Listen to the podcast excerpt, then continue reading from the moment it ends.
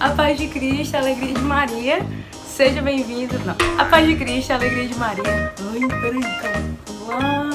A paz de Cristo, a alegria de Maria. Meu nome é Mirella, eu sou da comunidade Mariana Boa Semente e eu não tô olhando pra postura de gente, né?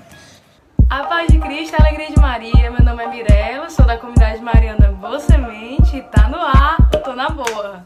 Então, galera, hoje eu tô aqui pra falar sobre um tema que eu acho que é muito comum nos seus pensamentos, assim como também nos meus pensamentos, que é como distribuir o nosso tempo. A nossa juventude atual é diferente da juventude de algumas décadas atrás, porque as oportunidades, elas são muito mais diversas e elas acabam muitas vezes por nos sufocar ao invés de nos ajudar. E para isso a gente precisa ter uma postura de prudência e também de seletividade em relação a tudo que nos apresenta. Você pode me perguntar, mas menina tá falando exatamente? da nossa vida afetiva, da nossa vida intelectual, da nossa vida espiritual, da nossa vida familiar. Por exemplo, o uso do celular muitas vezes nos rouba de todas essas condições que eu falei aqui pra vocês. Então, eu queria partilhar com vocês algumas coisas que têm me ajudado a viver a minha juventude de um modo equilibrado. Porque o que eu percebo é que não somente os jovens, mas também os adultos, eles acabam que não planejam direito a sua vida, não tem um projeto pessoal de vida e acabam se deixando levar pelas situações que vão acontecendo na sua vida e ora estão perseguindo algumas coisas, ora estão perseguindo outras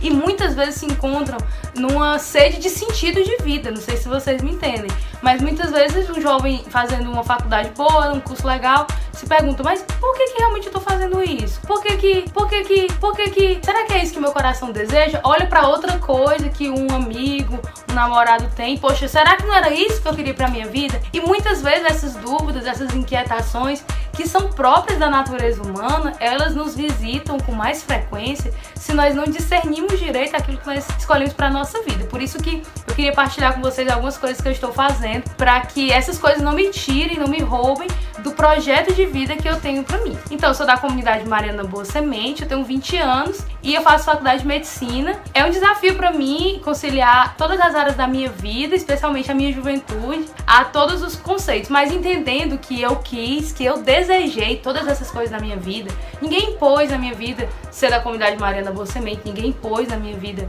sair com os amigos que eu saio, ninguém impôs que eu deveria fazer faculdade de medicina para mim. Então, entendendo que todas as coisas que eu tenho na minha vida eu as quis, eu posso com mais liberdade do que qualquer outra pessoa discernir quais coisas devem permanecer na minha vida, quais os tempos que elas ocupam, porque na verdade só eu sei, no fundo do meu coração, qual a devida importância de cada coisa. Então, um primeiro passo que eu lhe diria é pare, reflita e veja qual a importância que tudo que eu tenho na minha vida hoje realmente tem, qual a importância que ele possui, porque muitas vezes a gente está destinando uma importância superior a coisas que não precisavam ter tanta importância e acaba que em detrimento disso outras coisas ficam sem tanta nossa atenção. Outro ponto importante, na verdade, o mais importante de todos, apresente tudo diante de Deus. É, o Senhor ele é a única pessoa que conhece o nosso coração melhor do que nós mesmos. Você vai conseguir ordenar as suas coisas, as suas decisões para o amor e para a sua felicidade. Então, apresentar as coisas diante de Deus.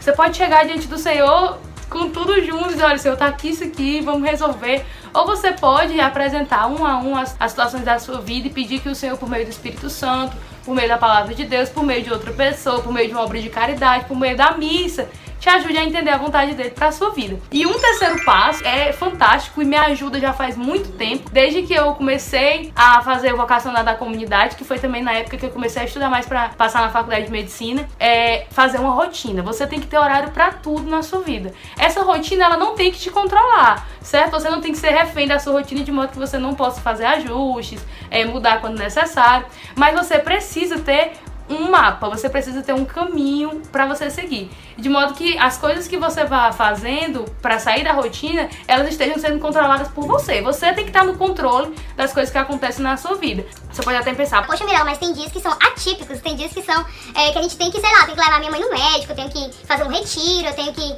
enfim, passar um dia estudando mais, então eu preciso cuidar de mim. É verdade, existem os dias atípicos, mas eu acho que você concorda comigo que todos os dias nós temos alguns empecilhos para cumprir nossas obrigações. Se nós não temos um compromisso sério com a nossa rotina, qualquer dia vai se tornar atípico na medida em que a gente não tiver esse compromisso. Então eram essas as dicas que eu queria deixar para você e queria te agradecer por estar aqui acompanhando conosco o nosso. Eu tenho que mudar essa parte. É. Queria agradecer a você que é inscrito no nosso canal, que acompanha os nossos vídeos, dizer que a partir de agora mais esse espaço vai estar disponível no nosso canal do YouTube, que é o Tô Na Boa, um lugar que nós vamos discutir, debater é, assuntos da juventude, assuntos de interesse seu, então você pode deixar aqui nos nossos comentários, sim, aquilo que você gostaria que fosse tratado no Tô Na Boa. E claro, dá um like, compartilha esse vídeo e ajuda a gente na evangelização. Que Deus abençoe Maria os.